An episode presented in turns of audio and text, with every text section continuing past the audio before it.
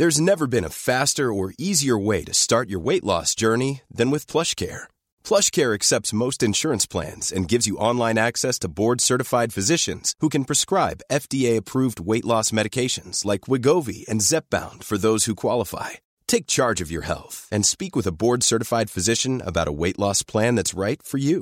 Get started today at plushcare.com slash weight loss. That's plushcare.com slash weight loss. plushcare.com slash weight loss.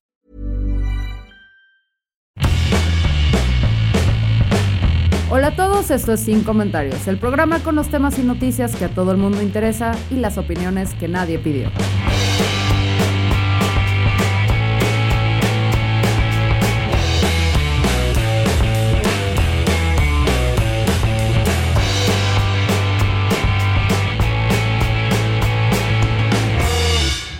Yo soy Fernanda Dudet y aparentemente esta semana en Twitter nos levantamos bastante así. Nos despertamos bravas, ¿eh? Porque andamos con una discusión tremenda sobre temas que francamente no conozco a profundidad, pero creo que he aprendido lo suficiente, lo suficiente como para decir, eh, quizás las cosas no son tan sencillas como las creíamos. Miren, todo empieza porque Aparentemente sale Sailor Fag, este personaje súper eh, polémico e interesante en Internet, hacer una declaración sobre las trabajadoras sexuales del Distrito Rojo en Ámsterdam. No voy a profundizar sobre esta declaración porque ya, ya emitió una disculpa, o sea, básicamente él decía como que el Distrito Rojo había arruinado su experiencia, no sé si es el Olé y aquí sí pido una disculpa si estoy haciendo un misgender, no viene por malicia, sino que viene por franca ignorancia sobre el personaje. Pero vamos a decir, esta persona hizo un video donde decía que las trabajadoras, no, las sexo servidoras, que desde ahí vamos mal porque no son sexo servidoras, no están ahí al servicio, sino que son trabajadoras sexuales, habían arruinado en el Distrito Rojo su experiencia en Ámsterdam. Ya luego hizo un video de disculpa bastante bueno, debo decir, porque se ve como una persona bastante honesta, eh, honeste, no se abierte, lo que ustedes quieran, a reconocer sus errores y pues dice que básicamente se expresó mal, que no era lo que quería decir, que no se, trabajaba, no se trataba de las trabajadoras, sino de la experiencia de la cocaína y lo agresivo, porque el Distrito Rojo en Ámsterdam sí es bastante desagradable por, por el ambiente que trae. No, no la profesión que ahí se desempeña. A partir de esto, Lady Corrales, que muchos de ustedes probablemente la conocen si escuchan este podcast, porque era una gran amiga mía y hemos colaborado en muchas cosas y estamos en similares temas y en plataformas pues parecidas. De hecho, estuvimos en la misma plataforma cuando colaborábamos en el programa de Gonzalo, Gonzalo Oliveros, ya sea en las dos estaciones que estuvo o en su programa en línea que se llama Real. Escuchen gran podcast o todos los días en la mañana a las ocho y media. Y Corrales tuitea. En esta cuenta estamos en contra de la explotación sexual. Tener relaciones sexuales no es un derecho humano, pagar por violar tampoco, porque así se le dice. Si tienes que pagarle a alguien para que se acueste contigo es porque no quiere. No me vas a convencer de lo contrario. Bueno, este tweet se volvió viral en redes sociales, en Twitter. Si ustedes no están en Twitter, no entren, no hay necesidad, es muy tóxico el ambiente y cada vez se pone peor.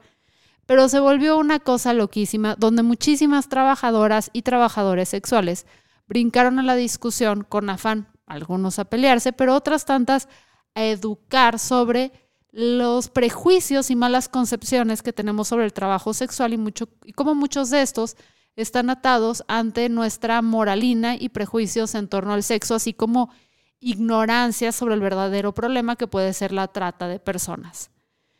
Voy a hacer aquí un breve paréntesis porque también si me siguen en Twitter se enteraron de esto. Hubo una persona, y también para no intentar millenderear y respetar dentro de lo, que, de lo que cabe, que de repente me quiso jalar al ruedo y dijo, oigan, ¿alguien ya vio a Ledudet? ¿Alguien ya vio a Ledudet decirle algo a su amiga Lady Corrales? Ya saben, porque le encanta meterse a pelearse con gente trans y trabajadores sexuales para hablar de cómo es la mejor aliada del universo, pero cuando su best friend forever se pone reaccionaria la veo muy callada.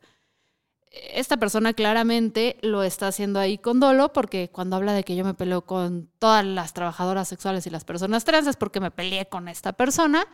Trabajadoras sexuales, de hecho, según yo, nunca me he peleado al menos no por temas de trabajo sexual, pero esta persona está muy enojada porque yo me declaré antipatriarcal eh, y aparentemente al yo declararme antipatriarcal, precisamente porque me sentía incómoda en espacios feministas donde se estaban atacando a las mujeres trans y porque los espacios feministas estaban exigiendo perfección desde a las mujeres, incluso más que la que nos exigían los hombres, y ya hablé de esto en otros episodios, si le quieren luego hablamos aquí a profundidad, decidí declararme antipatriarcal y a esta persona a partir de ahí no me suelte, ya suélteme, señore, por favor.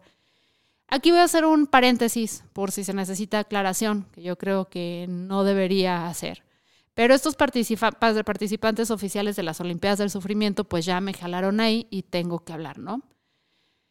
Aparentemente, debido a mi relación con Leticia, previa relación con Leticia Corrales, es mi obligación tomar postura ante sus comentarios y cualquier tuit inflamatorio que, que ocasione. Y pues déjenme decirles que no podrían estar más equivocados. Empecemos que no es mi responsabilidad tomar posturas cada que alguien, o sea, un colaborador, una amistad, ex amistad, hace una declaración. Cada quien tiene sus perros y cada quien los bañas sobre todo cuando estas relaciones ya no están activas desde hace años. Francamente, a nadie debería importarle qué pienso yo sobre los tweets que emite la Corrales. Ni es mi obligación educarla. Yo solamente ahorita en mi vida tengo obligación y responsabilidad de educar a una persona, el colaborador, el resto de ustedes es por hobby. y tampoco están ustedes para saberlo ni yo para contarlo, pero la amistad con las la Corrales terminó hace años debido precisamente a diferencias ideológicas irreconciliables. Yo soy una persona, en mi boda desinvité a personas que, que salieron a marchar en contra de, las familias homoparentales. Soy muy tajante en ese sentido. Em, y ella también es bastante intransigente cuando se trata de lo que ella cree que es correcto. No, no es una persona que concilia con alguien que cree que apoya lo que ella ve como que está mal pero ambas tenemos una visión muy distinta sobre lo que los derechos implican. Yo estoy a favor de las personas trans, el trabajo sexual y los vientres subrogados, los vientres rentados, ya se la saben. La postura de ella ante estos temas, pues se los tendrán que preguntar a ella porque a mí no me toca poner palabras en su boca y la vida es muy complicada y muy corta como para andar hablando por otros. Ahora, algunas personas que escuchan este podcast creen que también es mi responsabilidad confrontar a la Corrales ante estos temas en un espacio público y pues no. O sea, claro que no. Si bien estoy aquí para apoyarles, a ustedes, personas de la diversidad y a mi comunidad, no soy su títere. Y también tengo una vida propia, con prioridades, y ahorita, pues tengo una vida un poquito complicada. Siempre he dejado en claro que tengo cero tolerancia ante aquellos discursos antiderechos, pero eso no quiere decir que me corresponda luchar toda batalla. Soy una mujer, no soy The Avengers completo. A veces la vida personal de uno requiere que demos un paso al lado y reevaluemos cuándo vale la pena echarse un tiro y cuándo no. Ahorita yo tengo asuntos personales con los que tengo que trabajar. En este caso en particular, fue claro que muchas mujeres, varias de ellas con muchísimas más licencias y conocimiento del tema que yo, intentaron explicarle a Corrales por qué su discurso era tóxico y estaba muy lejano de la realidad. En mi caso no veo propósito alguno en tener esta discusión con Leti en un espacio público, sobre todo cuando ha dejado muy en claro no querer cambiar de opinión, porque tal cual cerró su tweet diciendo no me van a convencer de lo contrario. Y también es otra cosa, o sea, no quiere escuchar argumentos y no quiero yo pelearme con ella en una arena pública por un motivo muy sencillo. Respeto. Leti y yo tuvimos una amistad chingoncísima, que justo terminó por estos temas. En esa amistad, la verdad es que esta mujer me dejó saber que cuando está de tu lado, cuentas con ella para las buenas y para las malas. Fue mi mejor aliada, no nada más para ayudarme en temas personales, sino para brindar ayuda a muchas mujeres en situaciones muy delicadas. Nadie, nadie acudió a mis llamadas de rescate en su momento como lo hizo ella. Y por eso siempre voy a estar agradecida con ella. Y sé que, aunque ahorita estamos muy lejanas y no veo un punto donde podamos conciliar, porque soy inamovible cuando tomo estas posturas y cuando creo que se está haciendo un mal, también debo reconocer que hay cierta lealtad y que hay cierto agradecimiento por lo que ella representó en mi vida en su momento. Entonces, que les quede claro, yo no me voy a pelear, ni voy a estar confrontando a Leticia si creo que está cometiendo un error en arena pública, porque aún existe el puente, si yo hubiera posibilidad de que va a cambiar de opinión, de acercarme a hablar con ella y dialogar. Me queda un cariño impresionante por lo que alguna vez construimos. Y bueno, por ese mismo respeto, por las amigas que fuimos, que fue de las mejores amigas que logré tener, no voy a entrar en ese ruedo. Créanme, repito, si creyera que hablar con ella cambiaría su postura ante uno de estos temas, lo haría en privado, porque aunque ustedes no lo crean, que esa es otra cosa que este, esta persona eh, quiso como que manipular, era como que nada más lo que ves en redes es lo que pasa. No todo en esta vida debe tratarse en vía pública. Algunos trapos sí se lavan en casa. Para mí fue uno de los momentos más dolorosos de mi vida adulta perder esta relación y fue precisamente por confrontarla por temas sobre su radicalización en el feminismo y sus posturas en contra de las mujeres trans. Y esa herida, que ya no quiero rascar más ni echarle sal, no la quiero tocar. A Corrales no me queda más que desearle lo mejor Agradezco lo que fue en mi vida, reconozco la fortaleza que hay en ella, lamento mucho las posturas que está tomando y pues bueno, sus pensamientos ante temas como las trabajadoras sexuales, las personas trans, los privilegios no reflejan necesariamente mis posturas. Mis posturas las menciono yo, las comparto yo, las hablo yo. No me enjareten estas relaciones. Un follow no es un endorsement. Un follow no quiere decir que apruebo todo lo que dice, sino yo sería la más amlover y morenista del planeta porque sigo a un chingo de políticos. Dicho esto, dejo en claro que yo no les debo explicaciones sobre mi vida y relaciones personales. De hecho, intento ser muy cuidadosa sobre mi vida personal, mantenerla totalmente a un lado de las redes sociales o lo más posible. Pero aquí sí lo hago como público o lo hablo porque creo que tenemos que llevar ya la discusión a este nivel. O sea, si seguimos creyendo, y esto es algo que yo también he pecado de hacer, no voy a venir a decir, ay, pero he aprendido. O sea, la aportación de amigo, o sea, ser amigo de alguien o tener un follow o algo, no te hace automáticamente acreedor de sus pecados y errores. También las relaciones humanas son complejas, evolucionan. Hay veces que una amistad era muy sólida en un momento, luego no, y tenemos que aprender. Si no aprendemos esto, sobre todo la izquierda las personas que somos como que nos estamos deconstruyendo, la derecha va a seguir ganando, porque en la izquierda siempre estamos exigiendo, y precisamente por eso me salí del feminismo, estamos exigiendo esta perfección, esta inmaculadez, si existe la palabra, inalcanzable. O eres perfecto y haces todo bien, tienes las amistades correctas, usas los términos perfectos, estás siempre a la vanguardia de la deconstrucción, o eres el peor enemigo del planeta. Y no es así la vida. La derecha, en cambio, sí sabe conciliar, sí sabe decir, bueno, este, en este punto no estoy de acuerdo con este sujeto, pero queremos lograr este objetivo, vamos a alcanzarlo. Me cuesta trabajo, porque si bien hay posturas donde sí estoy de acuerdo a conciliar, pues definitivamente con las personas antiderechos propiamente no pero pues en otras áreas, por ejemplo, con un cochista sí podría conciliar en temas de derechos de la mujer a pesar de que estoy en contra del abuso del transporte privado. En fin, volvamos al tema eh, medular de este podcast, que es el trabajo sexual.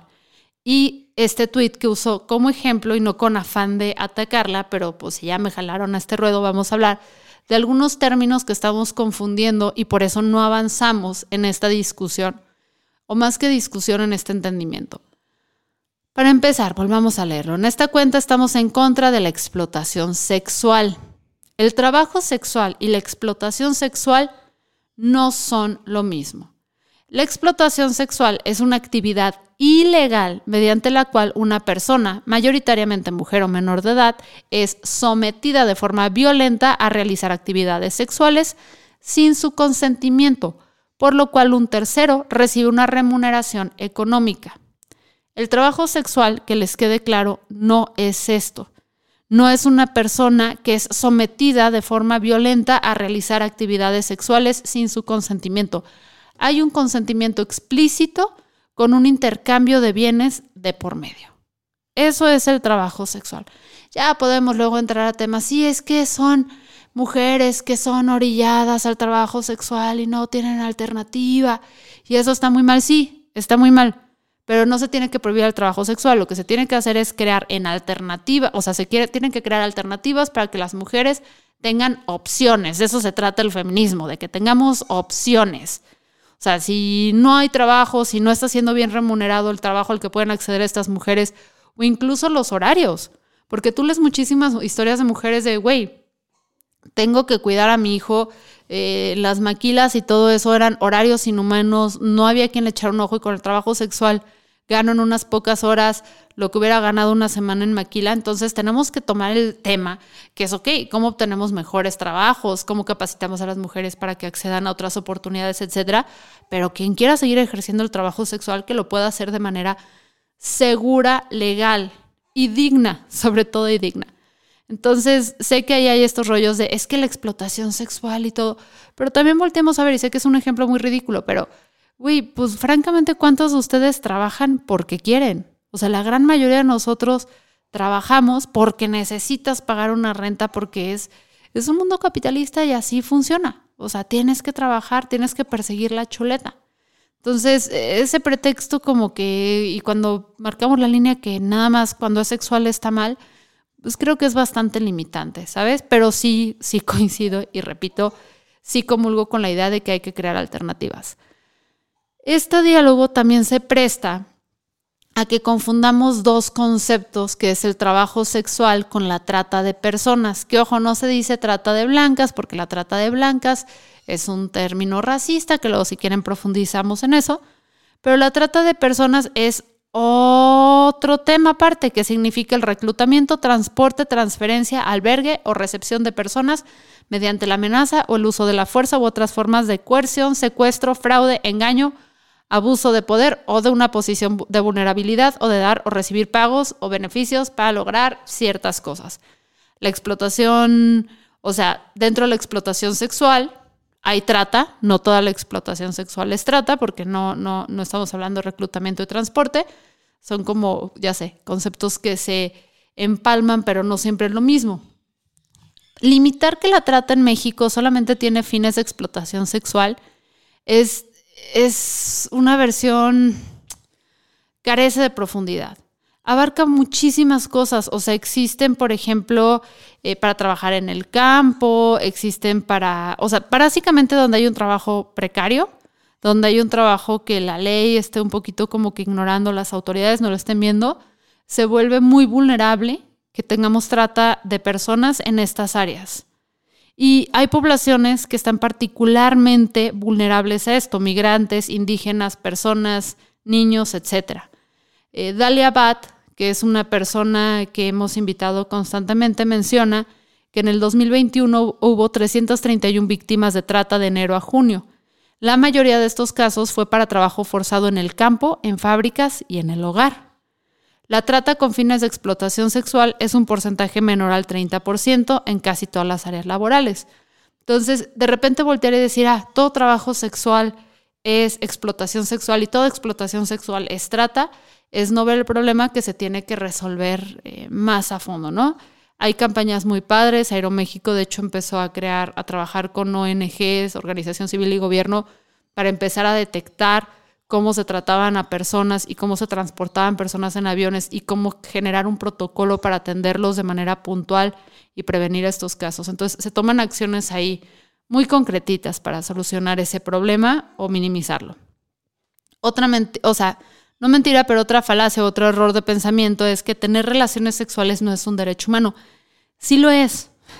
De hecho, está constituido como tal. O sea, el problema es que luego tenemos este diálogo sobre todo con los inceles, que son los involuntary celibate, que son los hombres que no tienen sexo no porque no quieran, sino porque las mujeres no se quieren acostar con ellos, que muchos de ellos, eh, bueno, muchas eh, personas que acuden a estos mass shooting en Estados Unidos ha salido que se autodenominan como inceles, manejan este discurso de que ellos tienen derecho al sexo, pero que tú tengas derecho a una vida sexual, activa, que puedas este, expresarte libremente tu sexualidad y ejercerla de manera responsable, no quiere decir que los otros estén obligados a proveerte de ese sexo. Creo que eso se refiere la Corrales cuando habla, creo, y no quiero poner palabras en su boca, ya la tendrán que leer a ella, que las relaciones sexuales no es un derecho. O sea, las relaciones, o sea, tu identidad sexual y tu expresión sexual sí es un derecho, lo que no es un derecho es que otros te lo tengan que dar cuando tú quieras. Pero aquí, pues como hay un intercambio monetario por medio, es como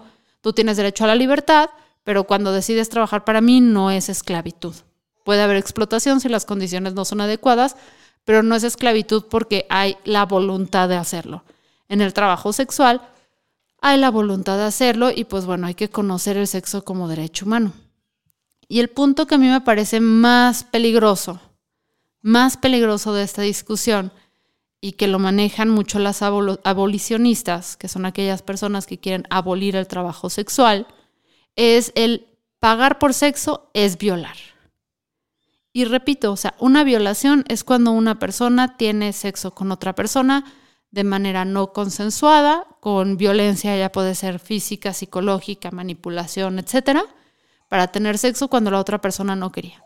En el momento en el que dos personas adultas, porque también esa es otra trampa, ¿no? O sea, ves en estas discusiones del trabajo sexual, muchas personas dicen, ah, entonces tú le quieres dar entrada a que abusen sexualmente de niñas y que las tengan en hoteles y tengan que atender a 50 clientes diarios. No, no, no, a ver.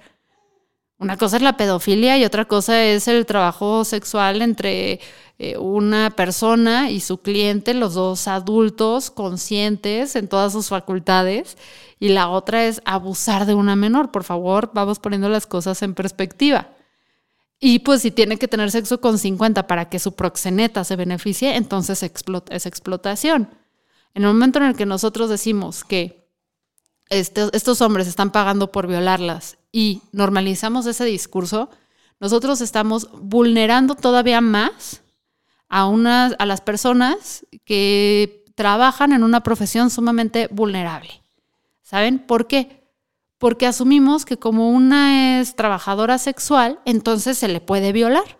Y en el momento en el que estas personas llegan a las autoridades para hacer una denuncia, para levantar un proceso en contra de un abuso sexual, pues nadie les cree, porque si eres, perdón, y aquí, bueno, no porque ya estamos buscando patrocinadores, pero si eres trabajadora sexual, entonces, pues nadie puede abusar sexualmente de ti porque eres de dominio público. Y eso es lo peligroso de manejar estos discursos donde pues se vale que tengamos la discusión, o sea, yo cada vez soy menos de la idea de que no le puedes entrar a discusiones si no eres parte de un grupo específico y si nada más traes esta visión, pero creo que cuando entramos a discusiones tenemos que tener claro qué se está discutiendo, la terminología que se está utilizando, para poder por lo menos entender un poquito más. Porque si aquellas trabajadoras sexuales y personas que somos aliadas a este grupo, seguimos hablando nada más entre nosotros, seguimos nada más como que compartiendo nuestras ideas y no involucramos a otras personas en esta discusión o no creamos otros espacios, pues vamos a estar haciendo como que este preaching to the choir, o sea, hablando nada más, eh, sé que es la expresión en inglés, pero nada más vamos a estar generando una cámara de eco donde no va a haber un avance creo que todos podemos entrar a todos los temas, pero lo tenemos que hacer de manera informada, educada y con empatía, ¿saben? O sea, tenemos que tener cierta conciencia, sobre todo cuando nuestras audiencias crecen, de que lo que decimos tiene un impacto, genera este, cosas, genera sentimientos, genera acciones. No, no lo vimos en Ciudad de México. A ver, estuvieron ahí ching y jode con esto de Buzz y que dos mujeres se besan y todo el mundo ahí hablando, cochinas lesbianas, malditas sean. No acaban de subir un video donde están dos mujeres besándose súper tranquilo, un Kiko, como si cualquiera pareja heterosexual se besara, nadie la armaría de todos en la noche en la calle, y llega un sujeto con un ladrillo y las golpea en la cara y se pone a insultarlas. O sea, tenemos que entender que nuestros discursos, y sobre todo cuando tenemos una audiencia grande, tienen un impacto. Y yo sé que como creadoras y creadores de contenidos a veces es difícil de dimensionar, porque muchos de nosotros, a diferencia de los comunicadores tradicionales que llegaban al periódico, la radio, que ya tenían un alcance impresionante, nosotros vamos generando nuestra audiencia de poco a poquito y es como el cangrejo en la olla de agua, la langosta, no me acuerdo cuál es, que de repente, o sea, va subiendo el calor, va subiendo el calor y no te vas dando cuenta del impacto que tiene todo lo que dices. Entonces creo que entre más grande es tu audiencia, más responsabilidad tienes que tener a la hora de comunicar. Éntrale a la discusión. Repito, Cualquiera puede hablar de cualquier tema, pero hay que hacerlo desde la información, la educación, la empatía. Y bueno, a veces un poquito de sentido de humor ayuda. Yo soy Fernanda Dudet, el episodio que no debía haber sido porque francamente yo quería hablarles a ustedes de Goebbels eh, y cómo, cómo, este rollo con, con, López Obrador, cómo se puso a decir que Alarraqui tenía un pensamiento hitleriano, cuando en realidad es goebbeliano. Y pues la siguiente semana vamos a analizar cómo, cómo es el pensamiento goebbeliano, vamos realmente a poner las cosas donde van, que es lo que intentamos hacer en este podcast. Em, y vamos a ver cómo realmente López Obrador es el que sigue al pie de la letra lo que Goebbels dice y lo mal que está intentar, pues decirle hitleriano a un judío. Ya hablamos un poquito de, esto con Adina en uno de mis capítulos eh, y qué ganas de joder. Pero bueno, el colaborador tiene hambre. Eh, los escucho próximamente. Chao.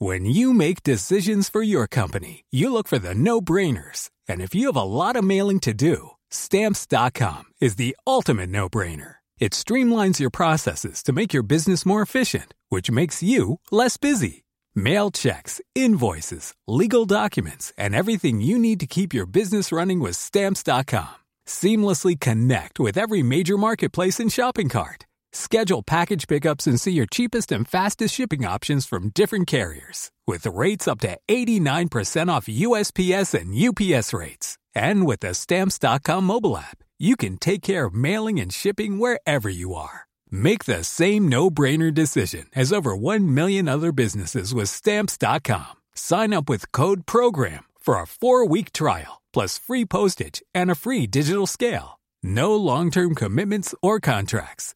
That's stamps.com. Code program.